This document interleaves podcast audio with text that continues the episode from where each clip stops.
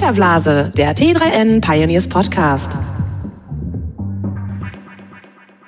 Herzlich willkommen zum T3N Filterblase Podcast. Mein Name ist Sebastian Moncé, Redaktionsleiter bei T3N.de und heute mit dabei der Dr. Julian Hosp von Tenex. Hallo Julian. Sebastian, freut mich voll, dass ich da mit dir sprechen darf. Absolut, schön, dass das klappt. Wir wollen ja heute ähm, so ein bisschen allgemein über die Regulierung äh, von Kryptowährung und äh, Token Sales sprechen. Ähm, Julian, du bist ja in Blockchain-Kreisen jetzt kein unbeschriebenes Blatt. Ähm, stell dich doch aber bitte trotzdem mal kurz unseren Hörern vor, die dich vielleicht noch nicht so genau kennen. Ha, super gerne. Ähm, spannendes Thema. Ich freue mich da auch schon voll drauf. Also, äh, Julian Hosp, komme ursprünglich aus Innsbruck, Österreich, bin seit knapp fünf Jahren in Asien, jetzt in den letzten zwei Jahren hier in Singapur. Ich habe vor knapp drei Jahren meine Co-Founder kennengelernt, die mir auch ein bisschen was über Kryptowährungen erzählt haben und ich habe mich da seit knapp drei Jahren so ziemlich reingefuchst, also Blockchain, Kryptowährungen und so, das ist voll mein Thema. Wir haben vor knapp zweieinhalb Jahren die Firma hier in Singapur 10x gegründet, wo wir Kryptowährungen über so eine De Debitkarte ausgebbar machen, kann die draufladen und dann direkt ausgeben. Mhm. Und äh, wir haben eben im Juni so einen ICO slash Token Sale gemacht, wo wir Kryptowährungen im Wert von knapp 80 Millionen bekommen haben. Und ja, Kryptowährungen sind meine Leidenschaft. Ich spreche da total gern drüber und möchte halt Leute wirklich kryptofit machen, dass sie sich da eben noch besser auskennen, weil ich glaube, dass das so ziemlich die Zukunft sein wird. Genau, damit bist du ja eigentlich auch äh, ziemlich prädestiniert äh, als Gesprächspartner äh, zu, zum Thema Regulierung, weil damit habt ihr sicherlich auch äh, das eine oder andere zu tun und euch häufiger mal Gedanken gemacht. Ähm, am Ende des Tages gibt es ja eigentlich äh, viele Argumente, die man immer wieder um diese Forderung nach einer Regulierung von Kryptowährungen, aber auch Token Sales hört. Und die stoßen eigentlich alle in ganz ähnliche Richtungen. Ähm, zumindest oberflächlich betrachtet geht es ja eigentlich immer darum, Kriminellen die Nutzung der Blockchain-Technologie zu erschweren. Es geht äh, um die Kontrolle von, von Geldwäsche. Ähm, es geht um nationale Sicherheit äh, und es geht vor allem auch um die Sicherheit von Konsumenten ähm, und Unternehmen. Wie stehst du denn persönlich zum Thema Regulierung? Da scheiden sich die Geister ja so ein bisschen in der Community. Ja, leider scheiden sie sich. Also ich bin definitiv eher bei der Minderheit, nämlich ich bin absolut pro Regulierung. Leider glaube ich halt, dass einfach derzeit viele, viele Leute glauben, dass man solche Sachen ohne Regulierung schafft. Nur dann hat man halt das Problem, dass sich viele Leute oder viele Institutionen nicht reintrauen. Also Regulierung bedeutet ja Gewissheit für viele Sachen, für große Firmen oder für Investmentfonds. Mhm. Und sobald ich irgendwie Gewissheit habe, dann wären natürlich ganz andere Möglichkeiten da. Einerseits als Firma ähm, kann ich ganz andere Sachen dem Käufer der Token bieten. Gleichzeitig kann ich als Käufer ganz unterschiedliche Sachen erwarten. Und zurzeit ja, ist es einfach nicht wirklich möglich. Also von dem her bin ich total pro Regulierung. Ja, man kann wahrscheinlich sogar sagen, dass so ähm, diese ganze Blockchain-Technologie äh, ja eigentlich zu groß geworden ist mittlerweile, äh, um nicht mehr reguliert zu werden, weil, wie du ganz richtig sagst, gerade gerade für für Unternehmen, die in dem Bereich tätig sind, ist es natürlich ganz wichtig, auch ähm, eine gewisse Sicherheit zu haben. Äh, auf der anderen Seite ist es natürlich so, ähm, dass äh, so eine Regulierung natürlich dem dem dezentralen Gedanken, dem ursprünglichen Gedanken der Blockchain auch so ein bisschen widerspricht, oder nicht? Jein. Ähm, für mich ist es halt so, dass die Blockchain und die Dezentralisierung eher die Möglichkeit bietet, äh, etwas auszuweichen, mit dem ich nicht übereinstimme. Also, dass ich nicht jetzt hergehen muss und sage, okay, es gibt nur dieses traditionelle Funding und wenn ich es nicht schaffe, einen VC zu überzeugen, bei mir zu investieren, dann habe ich eigentlich keine Chance, Funding zu bekommen. Und genau so ist es ja im Prinzip für viele Firmen, weil klar, es gibt immer noch Kickstarter-Campaigns, aber wenn ich jetzt nicht irgendwie ein Hardware-Produkt habe, das ich verkaufen kann, dann habe ich eigentlich keine Option B, irgendwie an Geld zu kommen.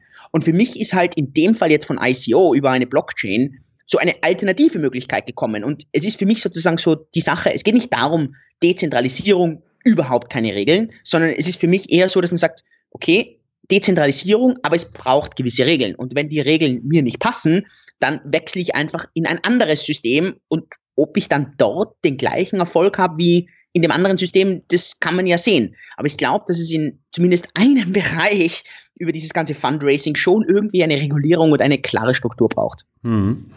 Okay, ja, das sehen ja äh, viele andere tatsächlich auch so. Es ist ja so ein bisschen, äh, es gibt ja ganz unterschiedliche Ansätze und ähm, vielleicht kannst du mal so ein bisschen äh, einsteigend ähm, erklären oder oder erörtern, wie du das siehst. Äh, die Blockchain-Technologie, das ist ja nun ein globales Phänomen.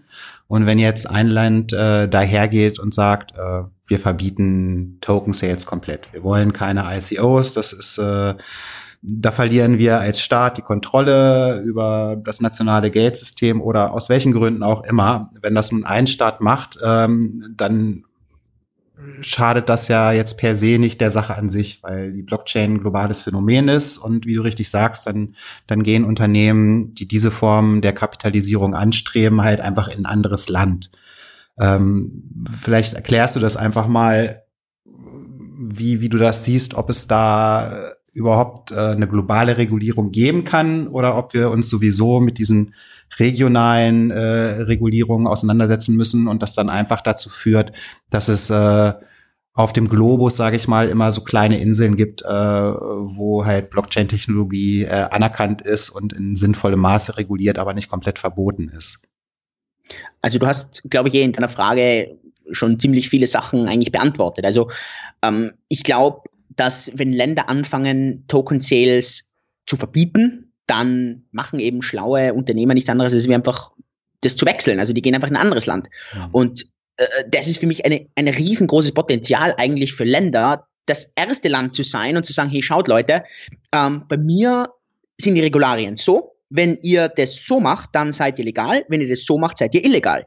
Wenn ihr wollt, kommt zu mir, haltet euch bei mir an die Regularien, dann habt ihr von uns einen Stempel, dass das alles passt. Ganz ehrlich, ich würde doch als, da würde ich doch als Unternehmen immer versuchen und sagen, okay, machen die Regularien Sinn oder sind die einfach nur utopisch blöd? Aber wenn die einfach Sinn machen, ganz ehrlich, dann flocken alle Unternehmen in diesem Bereich. Der Grund, warum so viele ICOs in der Schweiz und in Singapur bisher stattgefunden haben, ist nicht, weil die Länder so unglaublich toll waren, aber weil die Länder halt einfach ein bisschen zumindest das Anzeichen gegeben haben, dass sie offen für Kryptowährungen sind, offen für ICOs. Mhm. Singapur hat 2013, also das ist vier Jahre her, haben die bestätigt, dass sie Kryptowährungen nicht regulieren wollen. Es kann sein, dass sie das ändern jetzt in diesem Jahr, aber zumindest bis dato, also heute, 26. September, wollen sie Kryptowährungen nicht regulieren. Dadurch fällt eine ICO mal per se nicht unter einen regulierten Teil. Das heißt, da bin ich schon mal als Unternehmen auf der relativ sicheren Seite. Ich sage nicht sicher, aber auf der relativ sicheren Seite. Mhm. Und die Schweiz ist eben auch so. Und, ja, und, und da denke ich mir als, als Land, da bin ich doch blöd, wenn ich das, diese Chance nicht nutze. Ich ziehe das ganze Talent an, ich ziehe unglaublich guten Ruf an, ich muss das halt sauber und schön machen. Und man, also ich glaube, jetzt China ist jetzt hier wirklich ein schlechtes Beispiel, dass ich hergehe und ich verbiete jetzt gleich ICOs. Das sind aber jetzt wieder auch wirklich tiefergreifende Gründe. Da werden wir sicherlich gleich nochmal ganz im Detail drauf genau. kommen, weil da kommen wir nicht umhin, über China zu sprechen, natürlich in dem Zusammenhang. Aber äh, wenn du sagst, äh, sinnvolle Regularien für dich als Unternehmer, was, was wären denn sinnvolle Regularien in dem Bereich? Weil es gibt ja sicherlich auch unsinnige Regularien, also bis hin zum Verbot natürlich klar. Also ich glaube, man sollte sich einfach mal ein bisschen anschauen, was ist denn bei einer IPO, also bei einer Initial Public Offering von Aktien irgendwie, was muss man denn da machen? Und sucht sich einfach so ein paar Punkte raus, wo man sagt, okay, das macht Sinn oder das macht überhaupt keinen Sinn. Also für mich ist zum Beispiel, was unglaublich für mich gut wäre, wäre, dass man zum Beispiel hergeht und sagt, okay, eine ICO muss irgendwie in Stadien eingeteilt werden. Das heißt, da, keine Ahnung, je nachdem, wo ich in einem Stadion bin, habe ich eine unterschiedliche Möglichkeit an Kapital zu bekommen. Es kann nicht sein, dass ich für eine reine Idee äh, gleich viel Geld irgendwie bekommen kann, als wie eine Firma, die vielleicht bereits schon ein bestimmtes Produkt hat oder sogar schon Cashflow positiv ist mhm. und so weiter. Ähm, da muss es einfach gewisse Möglichkeiten geben und das kann man irgendwie einordnen und wenn man dann, dann gibt es vielleicht ein, in dem Land gibt es dann eben ein Department und derjenige schaut sich das an und da muss es, da geht es ja nicht darum, dass es jetzt auf dem Punkt genau irgendwie ist, aber da braucht es halt irgendwie gewisse Richtlinien, okay? Du kannst bis zu einer Million bekommen, du hast fünf Millionen, du kannst zehn Millionen, du kannst 20 Millionen, 50 Millionen, 100 Millionen. Äh, für mich steht auch nicht irgendwie da, nichts dagegen, dass man hergeht und sagt, man kann Milliarden bekommen. Ähm, also ganz ehrlich, ich denke mir, wenn ich heute irgendwie Uber wäre oder Airbnb oder irgendwie eine coole Firma, ganz ehrlich, und die haben die Möglichkeit, eine ICO zu machen, wo sie sagen, hey Leute, wir raisen zwei Milliarden und es hat nicht nur die absolut reichen Menschen da draußen die Möglichkeit, bei uns jetzt zu investieren, sondern es hat jeder die Möglichkeit. Naja, weißt du, wie schnell die zwei Milliarden voll sind? Die sind innerhalb kürzester Zeit voll. Da braucht es gewisse Regularien. Also einfach der Stand und, und, und wie die Firma da ist. Und dann für mich gewisse Reporting-Mechanismen. Also ich muss jetzt nicht wie bei einer Aktienfirma, die an der Börse gehandelt wird, irgendwie, keine Ahnung, detaillierte Finanzberichte haben, denn bei ganz vielen Firmen ist das ja nicht relevant. Aber gewisse Reportpflichten, die ich habe, äh, dann für, vielleicht für mich auch gewisse Auditing-Pflichten, dass ich zum Beispiel mit jemandem das abklären muss, wie verwende ich mein Geld? Wird das Geld jetzt, ist es missverwendet worden im Vergleich zu dem, wie ich das beschreibe? Oder ist es im Rahmen zu dem, wie ich gesagt habe, dass ich es verwende? Und das ist halt, finde ich, heute noch ja, ist das super im, das ist, äh, keine Ahnung, ich kann als Firma heute 20 Millionen bekommen und theoretisch nehme ich morgen das Geld, gehe auf die Insel und sage, hey Leute, ähm, sorry, unternehmerisches Versagen, ich habe mein Bestes gegeben einen Tag lang, es funktioniert nicht, jetzt habe ich aufgegeben. Und hm. theoretisch passiert mir nichts. Okay. Und das ist eigentlich das Schlechte. Also quasi ähm, wären so zwei sinnvolle Aspekte. Einmal ähm, Token Sales wirklich in so unterschiedliche Finanzierungsrunden ähm, quasi aufzuteilen. Und ähm, wahrscheinlich wäre es dann ja auch sinnvoll, ähm, viele, viele Token Sales äh, haben ja ein White Paper, ähm, dass das dann rechtlich bindend ist, ne? weil wenn du als Unternehmen an die Börse gehst, ähm, in dem Prospekt, äh, da musst du ja sehr genau überlegen und alles von Rechtsanwälten abklopfen lassen, äh, weil du ja quasi an, an jedes Wort, was da abgedruckt ist und was äh, vor diesem Börsengang äh, quasi getätigt wird, äh, bist du rechtlich dran gebunden, das auch einzuhalten. Das wäre also auch so eine Sache, wo du sagen würdest, das wäre ein sinnvolles genau. Regulatorium. Okay. Also super Vorschlag. Und, und ich glaube auch, also man darf es jetzt vielleicht nicht mit einer Aktienfirma gleichsetzen, sondern da braucht es wahrscheinlich, es ist ein Startup, das heißt, da braucht es mehr Spielraum. Das, das, das ist ja alles okay. Aber ich glaube, es braucht zumindest irgendetwas. Zurzeit ist es ja echt so, ich kann die, ich kann fliegende Pferde versprechen und danach liefere ich ein kleines, keine Ahnung, irgendwie ein Esel oder so und ich habe trotzdem irgendwie alles, ich habe nicht gegen das Gesetz verstoßen. Das kann nicht sein. Also mhm. das, da, da braucht es irgendwie, es geht ja nicht darum, dass ich dann genau sage, ich will das und genau so kommt es auf den Tag genau, darum geht es ja auch wieder nicht, sondern es geht einfach darum, es braucht gewisse Richtlinien. Okay.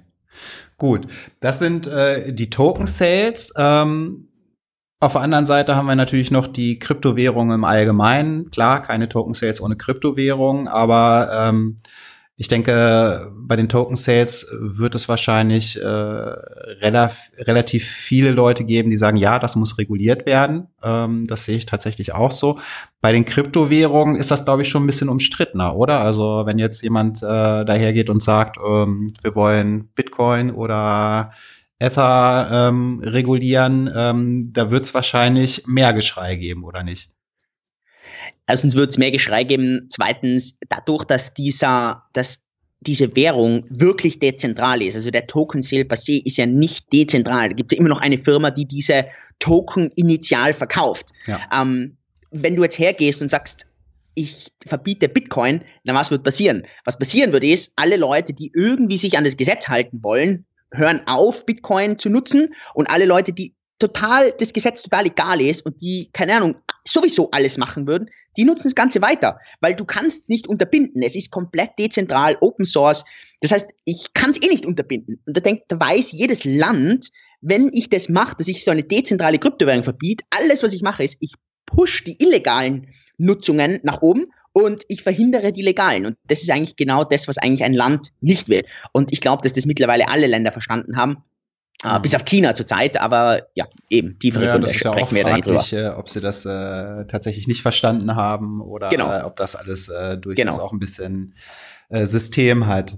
Äh, es ist aber ja eigentlich schon so, dass das äh, wahrscheinlich Länder, also fast jedes Land äh, irgendwo auch einen riesengroßen Respekt vor Kryptowährungen hat, oder? Weil ich meine, ein Land möchte ja natürlich eigentlich immer ganz gerne äh, möglichst die volle Kontrolle ähm, über die nationale Währung haben. Ähm, deswegen sind ja sicherlich in den letzten Jahren die Bestrebungen äh, in vielen Ländern auch so hoch gewesen, ähm, das Bargeld abzuschaffen, weil das ja im Endeffekt der einzige Moment ist, wenn wenn ein Land quasi die Kontrolle über die nationale Währung verliert, in dem Moment, wo der Bürger zur Bank geht und sein Geld abhebt. Danach äh, weiß man nicht mehr genau, was damit passiert.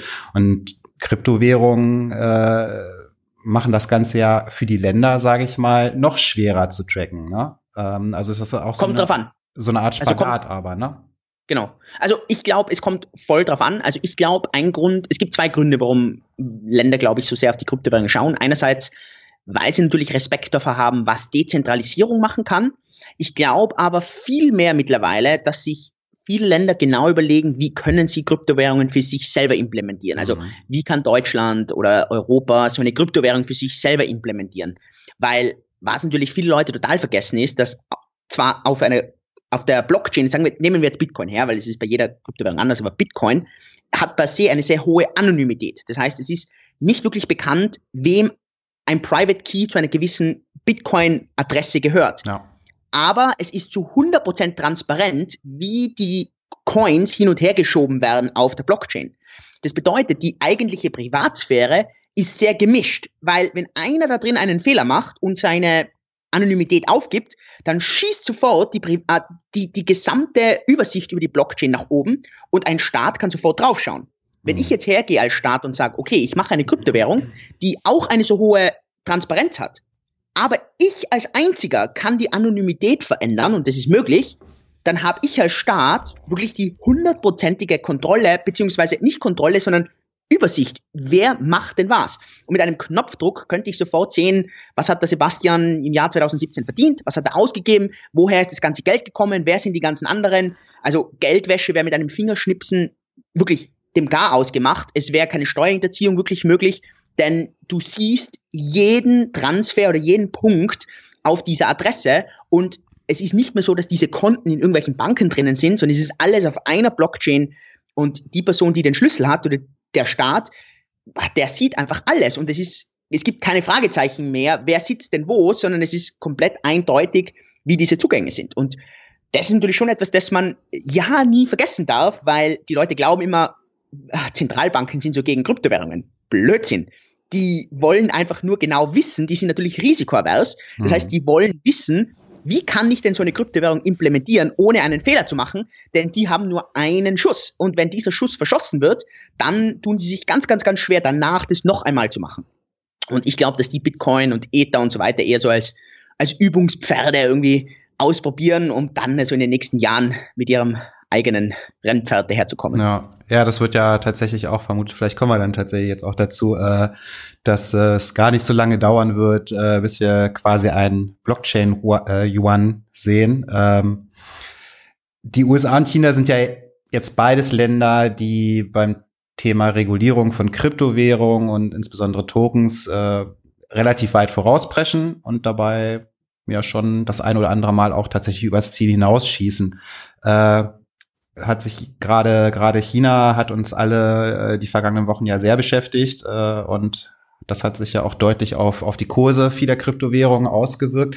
Äh, magst du vielleicht mal ganz kurz zusammenfassen, was da in den vergangenen Wochen passiert ist äh, und dann gerne auch mit einer persönlichen Einschätzung von dir verbinden? Also man muss dazu sagen, dass wirklich bis auf China hat eigentlich niemand ein richtiges Regularium zu Kryptowährungen oder irgendwie ausgesprochen. Also auch die USA haltet sich sehr, sehr, sehr vorsichtig bedeckt. Der einzige Grund, warum die Leute in den USA so vorsichtig sind, ist, weil sie genau wissen, dass wenn die USA irgendetwas Negatives entscheiden würde, dann greifen die weltweit durch. Das heißt, da kann ich nicht so wie in China, also in China ist es ja wirklich so, da, ich kenne ja viele, viele reiche Chinesen, die in dem Moment, wo dieses Illegalitätsschreiben in China aus ist, die sind sofort aus dem Land raus und sind halt jetzt in LA oder sind in Hongkong oder sitzen in Korea oder in Japan und denen ist es total egal. Die haben trotzdem ihre Coins weiter und so fort. Wenn das in Amerika so gewesen wäre, den Amerikanern ist das total egal. Die kriegen diese Leute dort trotzdem und in China geht es halt nicht so einfach. Also man muss wirklich sagen, es war, es ist wirklich nur China bis jetzt gewesen, die sich hier absolut negativ gegen Kryptowährungen so ausgesprochen haben. Klar, es gibt ein paar andere Länder in Afrika und auch Nordkorea, aber das ist, das ist absolut zum Vernachlässigen zurzeit. Mhm. China ist einfach hergegangen und hat gesagt, zuerst, es war an einem Montag, wir verbieten ICOs, dann ist der Markt kurz runtergedippt, war sich dann aber nicht ganz sicher, am Freitag dann drauf, also fünf Tage später, haben sie dann nicht nur ICOs abgeschossen, sondern komplett die Kryptowährungen. Dann war zuerst relativ lang die Diskussion, stimmt es, stimmt es nicht? Und es ist jetzt knapp zwei Wochen her. Und dann war aber relativ schnell klar, dass China hier wirklich massiv durchgreifen will, ähm, Kryptowährungen definitiv derzeit so, wie sie derzeit existieren, verbieten will, auch ICOs. Und naja, das war natürlich ein ziemlicher Schock für relativ viele Leute. Also ich muss auch zugeben, war für mich auch zuerst ein bisschen ein Schock. Mhm. Ähm, ich bin auch kurz mal da gesessen und mir gedacht, das macht überhaupt keinen Sinn, weil es macht keinen Sinn, dass ich als Land hergehe und etwas verbiete, was Open Source ist. Und ich habe mir dann auch gedacht, an was könnte das denn liegen? Und ich habe relativ viel mit eben Freunden aus China telefoniert, Freunden hier in Singapur geredet, die ich halt sehr gut kenne, die halt China auch sehr gut kennen. Und was mir halt relativ schnell klar geworden ist, ist, dass China, glaube ich, dieses Konzept der Dezentralisierung unglaublich tiefgründig schon verstanden hat. Ja. Also die verstehen, dass dieses Konzept der Dezentralisierung über eine Blockchain eben nicht nur über Kryptowährungen funktioniert, sondern auch zum Beispiel über eine, einen Pass, also über Identifikation, über Kommunikation. Weit über, über die finanziellen Sachen hinaus. Unglaublich. Und das ist natürlich etwas, wo China, das ja immer in Kontrolle sein will, das ja die 1,4 Milliarden oder 1,5 Milliarden Bürger wirklich unter Kontrolle haben will, da gehen denen plötzlich, da fangen halt an, die Nerven zu flattern, weil wenn einmal dieser Gedanke aufkommt, nicht die Währung per sondern wenn ich plötzlich hergehe und sage, hey, ich brauche eigentlich China gar nicht, weil äh, China lässt mich aus dem Land nicht raus, weil die geben mir keinen Pass. Wenn ich es aber schaffe, dass ich, keine Ahnung, 100 Millionen Leute in eine Community reinbringe, die mir bestätigen, wer ich bin und was ich mache, also dezentralisierte Identifikation oder Ausweismöglichkeit, holla die Waldfee, dann sieht es gleich ganz anders aus und dann fragt sich China, für was braucht man den Staat noch? Weil dann geht die Kommunikation los, dann kommt de dezentralisierte Ausweise, dezentralisierte Programme, dann ist diese Zentralisierung, die China ja so sehr liebt, die geht dann flöten. Und ich glaube, was China halt jetzt macht, ist, verbieten diese ganzen amerikanischen, westlichen Dinge und kommen mit ihren eigenen Versionen daher. Genau das gleiche, was sie mit Google gemacht haben, mit Facebook gemacht haben und, und, und, und, und. Und die machen jetzt genau das Gleiche mit diesen Kryptowährungen. Also mich würde es überhaupt nicht überraschen, wenn wir in den nächsten Wochen eben, so wie du es schon angesprochen hast, und du hast es eh genau den Nagel am Kopf getroffen, äh, den, keine Ahnung, Yuan-Coin und, keine Ahnung, ganz spezielle staatlich regulierte ICOs sehen. Also das, glaube ich, das wird jetzt relativ schnell nachgeschossen. Mhm. Also bist du äh, da durchaus der Meinung, dass äh, die Chinesen äh, auch nicht zurückziehen äh, bei ihrem Verbot? Weil ich meine, das gab es ja schon mal. Ne? Also vor ein paar Jahren äh, wurde der Bitcoin ja schon mal in China verboten. Dann wurde relativ schnell zurückgerudert und gesagt, naja, es geht da nur um, ich glaube, institutionelle Anleger oder so. Ähm, meinst du, die bleiben dabei? Definitiv, weil mit den ICOs, zuerst habe ich mir gedacht, die wollten ICOs verbieten wegen der ganzen, wegen den ganzen Scams und den ganzen Abzocken. Hm. Aber das macht relativ wenig wiederum Sinn, weil die hätten das ja einfach anders regulieren können. Warum also alles sofort verbieten?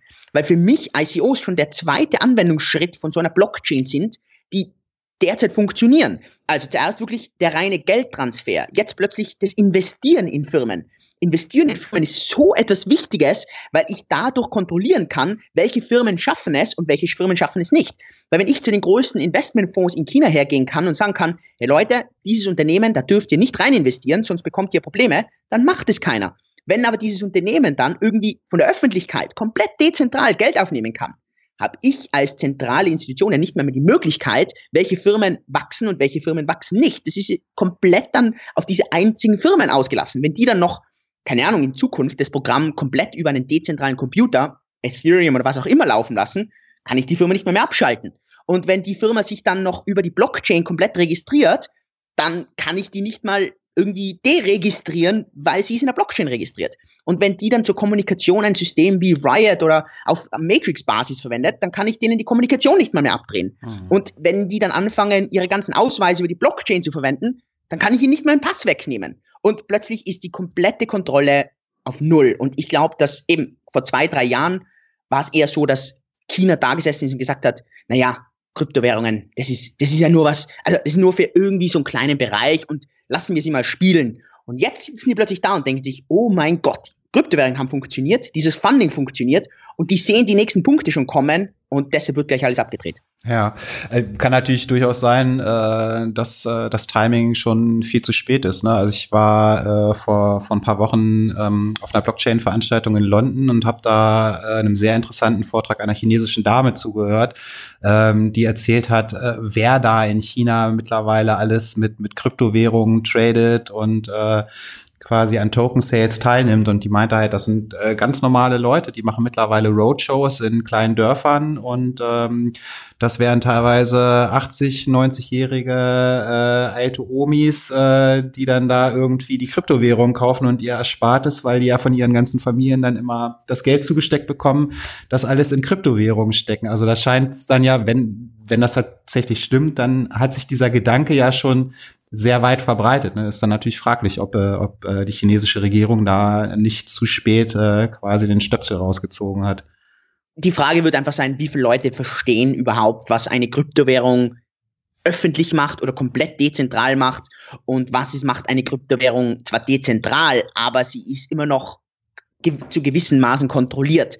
Und das ist ja eigentlich alles, was, was, was China will. China hat überhaupt nichts gegen eine Kryptowährung. Äh, ich glaube, sie haben auch überhaupt nichts gegen eine Dezentralisierung, solange sie immer noch derjenige sind, die eine Kontrolle darüber behalten. Mhm. Und ich glaube, dass es, also ganz ehrlich, ich glaube, dass auch heute, wenn ich zu jemand, wenn ich wahrscheinlich heute zu 100 Leuten hingehe und die heute schon Bitcoin halten und wenn ich 100 Leute frage, was was macht eine Blockchain wirklich dezentral, was macht eine Blockchain Open Source, was macht eine Blockchain so, dass sie eben nicht durch eine zentrale Partei beeinflusst werden kann. Ich bin mir sicher, dass das aus 100 Leuten, die Bitcoin halten, die wenigsten nur wissen und, und simpel einfach erklären können. Und, äh, und genau darauf baut sozusagen China auf. Denen ist egal, dass diese Leute alle mit Bitcoin traden. Naja, vor einem Monat war es Bitcoin und jetzt ist eben der neue chinesische Coin. So, hm. so sehe ich's. Okay. Also werden die dann höchstwahrscheinlich, äh, wenn deine Einschätzung zutrifft, äh, den Weg fast aller Zentralbanken gehen und äh, quasi ähm, ihre eigene private Blockchain äh, entwickeln und äh, die Public Blockchain praktisch äh, weiterhin verbieten. Denke ich schon, ja. Okay. Gut, das ist das Negativbeispiel. Äh, du hast vorhin aber ja schon äh, ein bisschen angeschnitten, ähm, die Schweiz und auch äh, Singapur. Es gibt ja durchaus äh, Länder, die äh, sinnvolle Regulierungsmaßnahmen durchsetzen, ähm, da teilweise ganz am Anfang sind. Ich glaube, Estland ist da auch nicht so schlecht und äh, Gibraltar zu gewissem Grade. Mhm. Ähm, wer fällt dir denn noch ein und äh, welches dieser Länder macht, äh, macht das denn deiner Meinung nach am besten bisher? Also ich glaube, am besten machen es bisher jetzt wirklich Schweiz und Singapur, einfach von dem her, weil sie, sag ich mal, immer noch die, den Firmen die meiste Sicherheit derzeit bieten. Ähm, ganz ehrlich, ich kann mir also ohne Probleme vorstellen, dass Deutschland unglaublich gut sein kann, dass Österreich unglaublich gut sein kann. Es brauchen nur die ersten ICOs in diesen Ländern erfolgreich funktionieren und brauchen irgendwie ein Model, das was von der BaFin zumindest nicht irgendwie abgeschossen wird. Hm. Also ich, es geht, glaube ich, gar nicht so darum, dass jetzt die BaFin irgendwas für gut heißt, denn das wird sie wahrscheinlich sowieso nicht machen, sondern dass es eher hergeht und sagt, es wird nicht gleich als abgeschossen. Sondern, dass man halt irgendwie da schon ein bisschen sieht, okay, hey, das hat dort funktioniert, so haben die das gemacht, das sind so gewisse Sachen, die die gemacht haben, super. Und dann, ganz ehrlich, ich meine, Deutschland ist immer noch eins der vertrauenwürdigsten Länder auf der ganzen Welt. Dann plötzlich ist dieser ganze Fokus auf Deutschland zum Beispiel gerichtet und dann schießen dort die ICOs hoch. Also ich glaube, dass eh viele Länder ganz davor sind. Also Kanada zum Beispiel finde ich auch ein sehr schönes Beispiel. Stimmt, die haben halt ja. gesagt, genau, die haben gesagt, wir wollen ähm, ICOs eher mehr wie, wie treue Programme behandeln und das finde ich auch einen super spannenden und interessanten Ansatz. Und könnte man sich halt dann anschauen, naja, wie verkauft zum Beispiel Air Canada dort ihre Meilen? Okay, lass uns doch ähnliche AGBs verwenden, ähnliche Regularien, was sind so die Auflagen pro Runde, was Air Canada an, an Meilen verkauft. Aha, pro Person darf ich zum Beispiel nur 5000 Euro nehmen. Ähm, okay, dann habe ich ja schon gewisse Richtlinien und, äh, und, und das könnte man sich ja dann ähm, ohne Probleme anschauen. Es gibt ja auch jetzt die Channel Islands ähm, zwischen UK und Europa da, diese Offshore Islands, ja. die genauso hergehen und sagen, hey, ähm, wir sind sehr, sehr, sehr offen, wir wollen Regularien dafür anbieten. Wir wollen äh, ja kryptofreundlich, ICO-freundlich sein. mega, mega schlau, meiner Ansicht nach. Hm. Es sind ja oftmals tatsächlich sogar ähm, die Länder, die äh, im Bereich Regulierung äh, und Blockchain sich hervortun, äh, die da ja selber auch einfach ein Interesse dran haben, die dann entweder wenig Exportgüter haben oder wenig Rohstoffe. Das ist natürlich für so eine Länder ist so eine Technolog Technologie in der Anfangszeit äh, natürlich total super, um sich zu positionieren. Ne? Ähm, da da scheint es dann wirklich äh, kluge Politiker zu geben, die das Potenzial ähm, erkennen, was halt in vielen anderen Ländern so leider noch nicht vorhanden ist, einfach. Mhm. Also das ist so ein bisschen das Henne-Ei-Problem. Du sagst, es bedarf halt äh, der ersten richtig erfolgreichen großen ICOs, zum Beispiel in, in Deutschland. Äh, auf der anderen Seite ist das natürlich äh, für viele Deutsche wahrscheinlich auch schwierig, äh, da so ins Blaue hinein und nicht zu wissen, mh, hm, kommt da jetzt eine Regulierung? Schwierig. Klar, also in Deutschland, weißt du, ich meine, es gibt in Deutschland sehr, sehr interessante Gesetzestexte oder Gesetzesparagraphen, gerade wenn man sich Treueprogramme und Punkte anschaut. Also wenn man sich überlegt, wie und für was Punkte zum Beispiel hergegeben werden. Also äh, ich bin ja selber auch passionierter Vielflieger, von dem weiß ich das. Also was ich wie ich Meilen kaufen kann und wie ich Meilen bekomme, ist ja sehr, sehr, sehr ähnlich. Also der Punkt zwischen einem, einem Token und einem Treueprogrammpunkt oder einer Meile, das ist, da ist rechtlich so wenig, das da dazwischen ist. Und da bräuchte man sich nur anschauen, naja, wie macht denn das die Lufthansa und wie macht es denn Miles More und wie macht es denn Payback und wie könnte das denn funktionieren?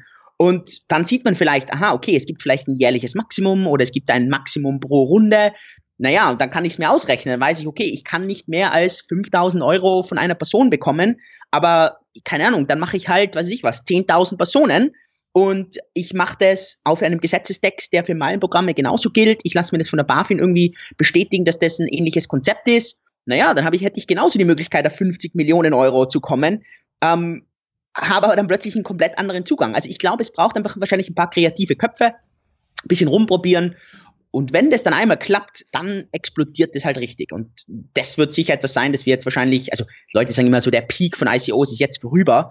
Der Peak von diesen ganzen unregulierten ICOs ist zurzeit, ja, ist die Luft ein bisschen heraus. Aber jetzt kommt dann dieser Peak von regulierten ICOs, die kommen jetzt in wahrscheinlich 2018. Und das, was wir heuer gesehen haben, also ich glaube, wir sind jetzt irgendwie bei, ich glaube, knapp zwei Milliarden Investitionssumme gesamt ich glaube, dass wenn das einmal anfängt reguliert zu sein, dann ist das wahrscheinlich ein Monatsumsatz. Also das geht so schnell. Hm. Wenn du sagst kreative Köpfe, dann lass uns doch abschließend vielleicht noch mal in die Glaskugel gucken. Wir haben jetzt ja natürlich äh, auf, auf die ganzen äh, nationalen Ansätze, sofern es die denn gibt, geschaut. Wie schätzt du denn die Wahrscheinlichkeit ein, dass wir irgendwann mal äh, wirklich auch ein global geltendes, also natürlich nicht ganz global, aber weiß ich nicht, also dass, dass sich mehrere Länder zusammentun und da gemeinsame Regeln aufstellen, die, die halt äh, greifen. Wird das überhaupt passieren? Wenn ja, wann wird das passieren? Kannst du dir das überhaupt vorstellen? Also ich gehe jetzt einfach wieder, ich bin jetzt einfach Wissenschaftler, ich bin durch und durch Wissenschaftler und denke halt, wir haben es in, weiß ich was, knapp 100.000 Jahren oder 50.000 Jahren Kommunikation nicht geschafft, eine gemeinsame Sprache auf der Welt zu verwenden, ähm, dann werden wir etwas, was so machtvoll ist wie Geld, definitiv nicht weltübergreifend irgendwie gemeinsam haben. Das, also davon bin ich fast zu einer Million Prozent überzeugt. Was wir natürlich sehen werden ist, genauso auch wie heute, dass wir wahrscheinlich, keine Ahnung, gleich viele Kryptowährungen, wie wir heute Währungen haben oder deutlich darüber hinaus, die halt miteinander so effektiv und so reibungslos und so schnell und so kostengünstig miteinander irgendwie kommunizieren können, dass das eigentlich mir total wurscht ist. Also wenn ich jetzt sage, ich sitze jetzt da und drehe irgendwie die Glaskugel 20 Jahre voraus, sagen wir jetzt mal so 2037, wie könnten Zahlungen ausschauen? Ähm, Zahlungen könnten so ausschauen, dass du irgendwie wahrscheinlich nichts tippen musst oder nichts machen musst und du denkst einfach mit deinem Neural Link irgendwie, ich möchte jetzt eine Zahlung machen und in dem Moment, keine Ahnung, kommunizieren deine Neuronen mit einem Zahlungssystem und eine, dieses Zahlungssystem greift auf all deine Blockchains, wo du Werte drauf hast, automatisch zu, weiß durch halbwegs künstliche Intelligenz oder Machine Learning weiß das, aha, dieser Wert wäre jetzt gerade gut auszugeben oder diese Währung wäre gerade gut auszugeben oder das brauchst du gerade nicht, das könntest du jetzt verwenden oder das willst du auf keinen Fall verwenden und dann bezahlst du einfach. Und du bezahlst wahrscheinlich vielleicht aus einem einzigen Wert oder aus 50 verschiedenen Werten, äh, je nachdem, was dieses System aus Erfahrung weiß und dann ist einfach bezahlt. Und ich glaube, dass diese Frage von einem globalen Geldsystem, das ist glaube ich, nicht mehr so relevant dann in 20 Jahren, sondern ich glaube, da geht es einfach darum, dass es gewisse Währungen dann gibt, die sind halt dann interessant und dann gibt es gewisse Währungen, die sind so kontrolliert, dass man die halt nicht so gern verwendet und dann wechselt man eher auf andere. Und das ist ja auch etwas, wo ich immer so dahinter bin, dass ich sage, ich verstehe genau, was diese Zentralbanken machen, aber der Grund, warum ich mache, was ich mache, ist, weil ich Leute eben zeigen will, was Zentralbanken machen und was die Möglichkeiten sind. Und man darf halt nie vergessen, was macht eben Sachen unabhängig. Also es geht ja nicht darum, ich glaube auch nicht, dass, ich glaube, dass weniger als, ich glaube, dass ja, weniger als ein paar Prozent werden solche öffentlichen Blockchains in der Zukunft nutzen. Die, der Großteil der Menschen bleibt in einem System, das von Zentralbanken kontrolliert wird. Und das ist auch absolut okay. Aber es braucht die Möglichkeit, von dort rauszugehen. Und das ist genau gleich wie bei allem. Wir nutzen gerne diese nutzerfreundlichen Sachen wie Facebook und WhatsApp. Und geben dafür gerne das auf, dass irgendwie andere Staaten dort ohne Probleme reinsehen. Gibt nur einen ganz kleinen Prozentsatz, der dann in wirklich komplett verschlüsselte und komplett sichere und Open Source und weiß ich was, komische Browser verwendet oder komische Nachrichtending verwendet. Und genau das Gleiche werden wir meiner Meinung nach hier beim Geldsystem auch sehen. Hm. Und äh, bei den Tokens ist es ja nun so, da würde ja praktisch so eine ländergreifende, übergreifende Regulierung durchaus Sinn ergeben, weil ich erinnere mich daran, äh, dass wir in den vergangenen Monaten durchaus immer mal wieder auch äh, große Token-Sales gesehen haben, ähm, wo explizit darauf hingewiesen wurde, dass zum Beispiel US-Staatsbürger nicht teilnehmen dürfen. Was natürlich daran gelegen hat, dass die da irgendwie äh, gewisse Regulatorien ausgerufen hat ähm, und diese Unternehmen, diese Startups, die die Token dann im Endeffekt ausgegeben haben, äh, da keine rechtlichen Probleme äh, mit den USA bekommen wollen. Also, in dem also es hat ist nicht so, hm? also es ist ja nicht so, dass jetzt die Gefahr bestehen wird. Also ich hätte ja kein Problem, also auch wir haben zum Beispiel bei Tenex keine Token an amerikanische Staatsbürger genau. und in Amerika lebende verkauft. Hat nichts damit zu tun, dass wir Angst haben, dass wir jetzt Probleme bekommen. Weil derzeit hat die SEC keine Stellungnahme wirklich genommen und ja. noch nichts. Das Problem ist nur, dass wenn die was machen in Zukunft, dann ist die SEC einfach gnadenlos und da ist sie einfach die einzige Behörde auf der ganzen Welt, die das macht. Also ja, das wollte ich einfach nur äh, hier einfach sagen. Also das ist nicht so, dass derzeit Probleme sind. Hm. Es ist einfach nur, dass jede Firma hier better safe than sorry. Ja. Also lieber extra sicher, als wie danach irgendwie ja durch die Finger schauen, weil es dann halt blöd auf blöd kommt. Ja, genau. Also gut.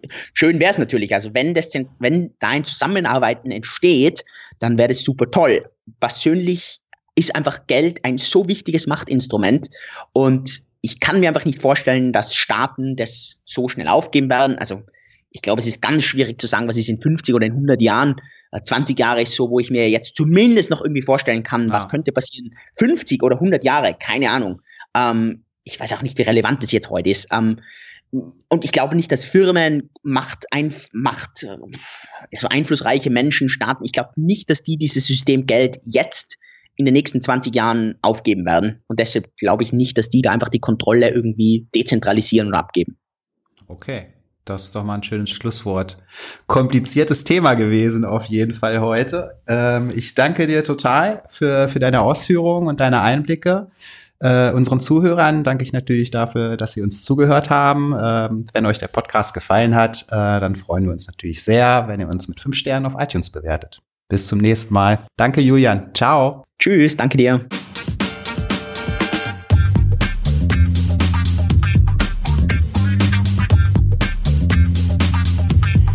Filterblase, der T3N Pioneers Podcast.